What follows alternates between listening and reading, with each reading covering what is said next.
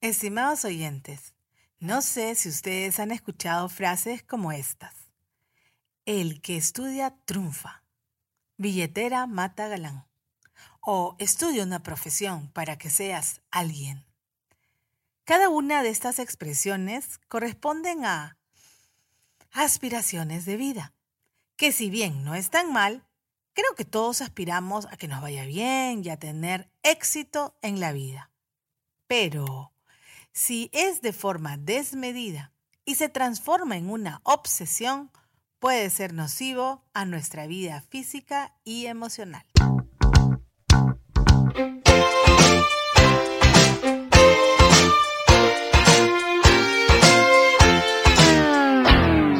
Un cuarto para las cinco. Décadas. Pues bien, lo que les propongo hoy lunes escuchar es un tema que tiene mucha importancia en nuestra vida social y que se ha convertido en el único horizonte de vida que la sociedad sobrevalora. Me refiero a la cultura del exitismo. Sí, lo dije bien, exitismo. ¿A qué llamamos cultura del exitismo? Por ejemplo, encontré esta definición que me parece interesante. La cultura exitista se caracteriza por glorificar a superhéroes y esconde a las personas de las que están hechos, sus debilidades, injurias, inmoralidades y escándalos de algunos. Y otros pasan a ser el blanco de los mayores agravios, donde parece que el juego se da en terreno entre superhéroes versus villanos. ¿Y cuáles son las consecuencias de esta cultura?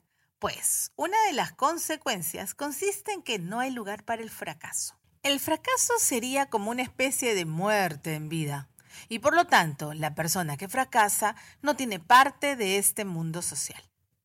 Por esa razón, aquellos seres que han obtenido un buen nivel de vida lleno de lujos exclusivos son personas exitosas y en consecuencia no les está permitido, por presión social, fracasar. Y esa situación me lleva a considerar como segunda consecuencia de esta cultura la afirmación del individualismo. Sí, se dan cuenta, ah, si se dan cuenta, la cultura exitista mira contemplativamente al individuo y no a la comunidad. Ojo con eso. Es decir, el éxito se alcanza individualmente y no socialmente. Y esto se debe a que nosotros asumimos una mirada sobre el éxito. Lo hacemos desde valores que nos han sido impuestos, que tienen intereses que este sistema social continúe. Por eso, aquellos estándares externos que nos impone el mundo consumista, materialista e individualista nos hace valorar lo que ellos desean que valoremos. Ojo, ojo, y a eso denominan éxito. Eso es peligroso porque puede generar en las personas que no asuman nuevos desafíos, como por ejemplo los ascensos en las organizaciones, porque asumir nuevas posiciones les genera cierta angustia que se relaciona generalmente con las inseguridades propias. Finalizo este tema con una reflexión que encontré en un artículo llamado El individualismo y el exitismo en la sociedad y les presento a modo de conclusión lo que he venido diciéndoles. Dice así, el exitismo es una deformación de nuestros valores y puede actuar desde nosotros mismos y desde la mirada enjuiciadora de los demás.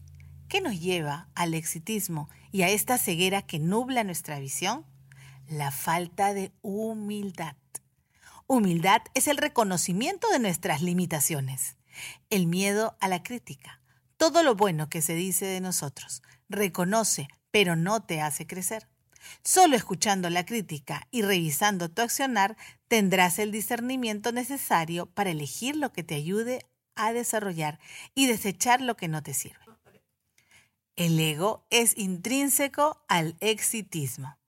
Triunfar por triunfar, sin tener en cuenta el triunfo de uno sobre uno mismo. Debemos retomar la ética, tener siempre presentes nuestros principios y valores, mejorar nuestra convivencia a través del respeto y consideración por las personas que nos rodean, en especial nuestros queridos hermanos de ideales. recuperar nuestras tradiciones con nuestros niños y jóvenes. Los espero en el siguiente podcast. Muchas gracias. Seamos y busquemos la humildad como norte de vida. Bye. Oh, Billy Brown had lived an ordinary life. Two kids, a dog, and then the cautionary wife. While it was all going accordingly to plan, then Billy Brown fell in love with another man. He met his lover almost every single day, making excuses for his dodgy holiday. On some religion that he said duty found. They didn't know that his faith was earthly bound.